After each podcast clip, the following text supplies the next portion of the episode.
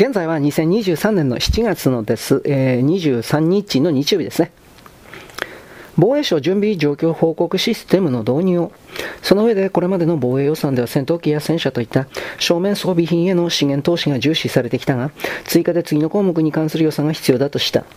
原油装備品を誠に真に有効に活用するためには、継戦能力の維持に必要な弾薬の確保、装備品の稼働率向上のための維持整備、少子化の中で優秀な単位を確保するために重要となる老朽化代謝、宿舎の近代化への重点的な取り組み、弾道ミサイル攻撃を含める我が国への武力攻撃に対する反撃能力などの新たな能力の保有、AI、無人機、量子技術などの先端技術、サイバー、宇宙などの新領域分野に関する取り組みや研究開発費の増額も急務。要は防衛省自衛隊に以上の4つの項目を防衛費を増やす根拠とせよと提言しているわけだ。特に1番目の原油装備品を真に有効に活用するためには、継戦能力の維持に必要な弾薬の確保、装備品の稼働率向上のための維持整備は極めて深刻だ。その厳しい実態を赤裸々に語った座談会、防衛自衛隊 OB が財務省に徹底反論が月刊誌正論2022年7月号に掲載されている。この座談会において長期にわたる防衛予算を抑制してきた結果、節約に次ぐ節約で現場が疲弊してきた実情を、防衛装備庁長官を務めた深山信明氏はこう述べる。予算が厳しい中で必要なものを買おうとすると一個一個の予算額を何とか節約できないかと思って削る。例えば戦車、買うときには最低必要な修理の部品をセットとして予算を組んでいる。それで1両いくらとなる。ところがそれが厳しくなってくると部品費を削る。すると1両あたり少し安くなる。次の年はそれを基準にする。去年はちょっと節約したから今年は元に戻したいと言ってもなかなかできない。他の兵器も同じようにして削られる。そういうことを繰り返してきた。その結果何が起きたかというと、修理費を別の経費として要求しなくてはいけなくなる。加えて装備品自体が高性能になり、電子部品が多くなってきた。補給品や整備の費用が増え、予算が足りない部品は入ってこないという悪循環が始まる。どこかでみんなこの循環を断ちたいと思うが、予算の世界は一度節約を始めると前年度が基準になり、去年我慢したんだから今年我慢できないということはないだろうということになる。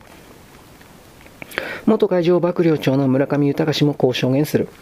自衛艦隊も交えて関与して部品不足などで動けない機数が多い航空機の機種について、原因究明や対策について議論したが、そのうちにほとんどの機種について話し合わなければならなくなった。それだけ稼働率が厳しくなっており、部隊はやりくりに四苦八苦している。考えてみれば当たり前で、20年前に買った乗用車を買い替えようとしても、同じ値段で買うことはできない。今やカーナビや衝突予防装置が装備されてエンジンはハイブリッドになっているわけだから、艦艇や航空機も20年も経てば値段は大きく上がる。しかし予算が増えないのであれば、しわ寄せはどこに行くか。必要な修理用の部品が買えない、あるいは今まで故障を未然に防ぐために実施してきた予防整備を省略して壊れたら修理することにしてしまう。それでもなんとか任務が達成されてしまうと、それで良しとする風潮になってしまう。当然故障や部品不足で動けない艦艇や航空機が増えてしまう。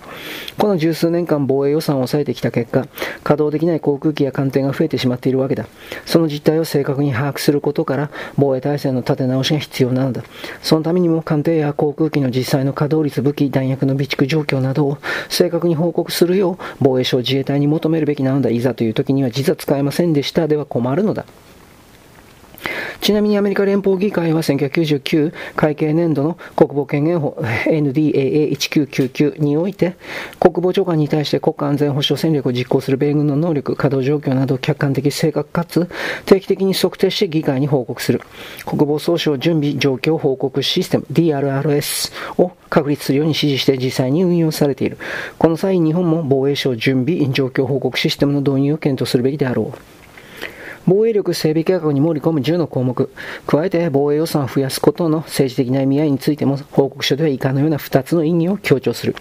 1、ロシアによるウクライナへの侵略という国際秩序を根底から覆す今般の事態を受け、NATO 諸国は改めて国防予算の対 GDP 比目標2%以上の堅持と、一層の防衛力強化を決断した。特に冷戦終結以降、防衛費の拡充に重きを置いてこなかったドイツでさえ、方針を大転換したことは注目に値する。これは一国では自国の安全を守ることはできない時代において、加盟国による国際秩序を守り抜くための確固とした意思の表明であり、我が国としても小外国の防衛力強化の努力を重く受け止める必要がある。2自国を守る覚悟のない国を助ける国はなく、我が国として自国防衛の国家意思をしっかりと表明することは、同盟国である米国の対日防衛コミットメント関与をさらに強固にするものである。よって、自由主義陣営の一員として防衛力強化と、米国の対日防衛コミットメントをさらに強化するという観点から、日本も防衛予算を対 GDP 比目標2%以上念頭に増やすべきであると、自民党安全保障調査会は提言し、その提言通り、岸田総理は、バイデン大統領に防衛増防衛衛費増加を約束したというわけだ。では今後どのような進め方になるかといえば、将来にわたり我が国の独立と平和を守り抜く上で、真に必要な防衛関係費を積み上げて具体的な防衛力整備計画を作成することになっていくわけだが、その際に自民党安全保障調査会は以下の10の項目を防衛力整備計画に盛り込むように提言している。1、戦い方の変化、AI、無人機量子技術などの先端技術、2、ハイブリッド戦、3、情報戦の対応能力、戦略的コミュニケーションの強化を含める、4、サイバー、5、海上保安能力、6、インテリジェンス、人的情報、ヒューミントの強化を含める、7、宇宙、2、弾道ミサイル弾道ミサイル攻撃を含める我が国の武力攻撃に対する反撃能力の保有。3、自由で開かれたインド太平洋の推進及び同盟国同志国などの連携強化。4、日米同盟の強化と拡大抑止。5、防衛生産技術基盤研究開発、防衛装備移転を含める。6、人的基盤。7、地域コミュニティとの連携。8、持続性強靭性の強化。9、国民保護の一層の強化。重要インフラ防護。空港港湾の整備。法人法に関する在外交換の体制強化を含める。10、気候変動。言い換えればこの10の項目を盛り込んだ従来とは全く異なる防衛力整備が確立案していけば、おのずと防衛予算は対 GDP 比目標2%以上にならざるを得ないとしているわけだ。はい、ここまで。よろしく。ごきげんよう。